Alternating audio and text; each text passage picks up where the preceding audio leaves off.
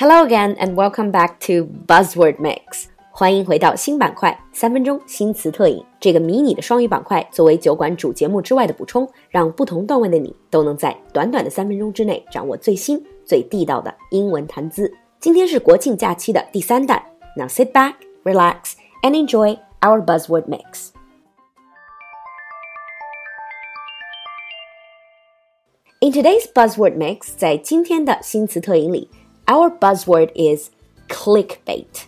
Clickbait, C L I C K B A I T。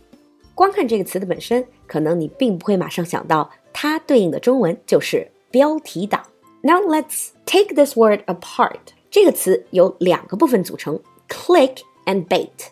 In computer language, click 就是点击。now with our touch screen devices，我们现在触屏的话会叫做 tap，t a p。So whether you click or tap 都可以叫做点击。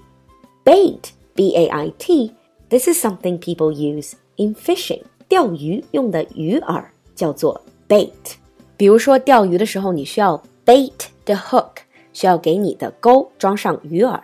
So clickbait is when advertisers use sensational words and pictures to try to attract people's attention.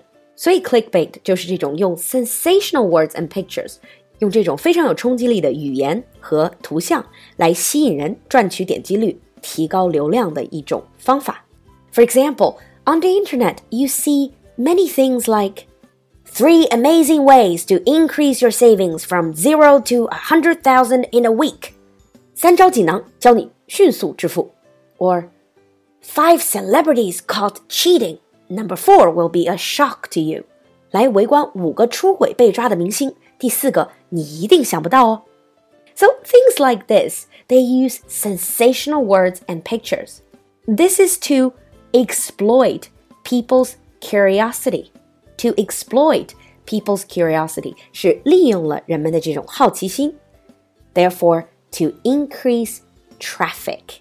To increase traffic， 网络里面的流量叫做 traffic。Nowadays, if you search online, you will find many articles teaching you how to use clickbait titles to increase your blog traffic. 甚至有很多文案的所谓高手会在网上写这种教你如何用标题党的这种把戏去帮自己提升流量。Okay, so Let's see how to use this buzzword in a sentence. 接下来我们来看看例句吧。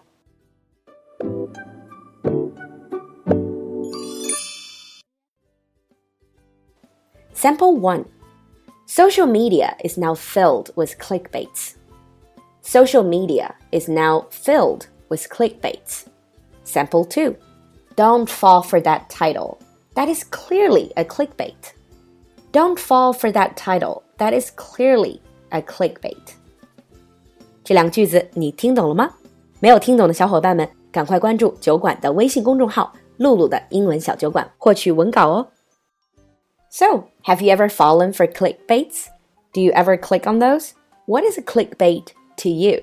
Feel free to share with us your experience with clickbaits in the comment section. 期待你的留言，我们下期见。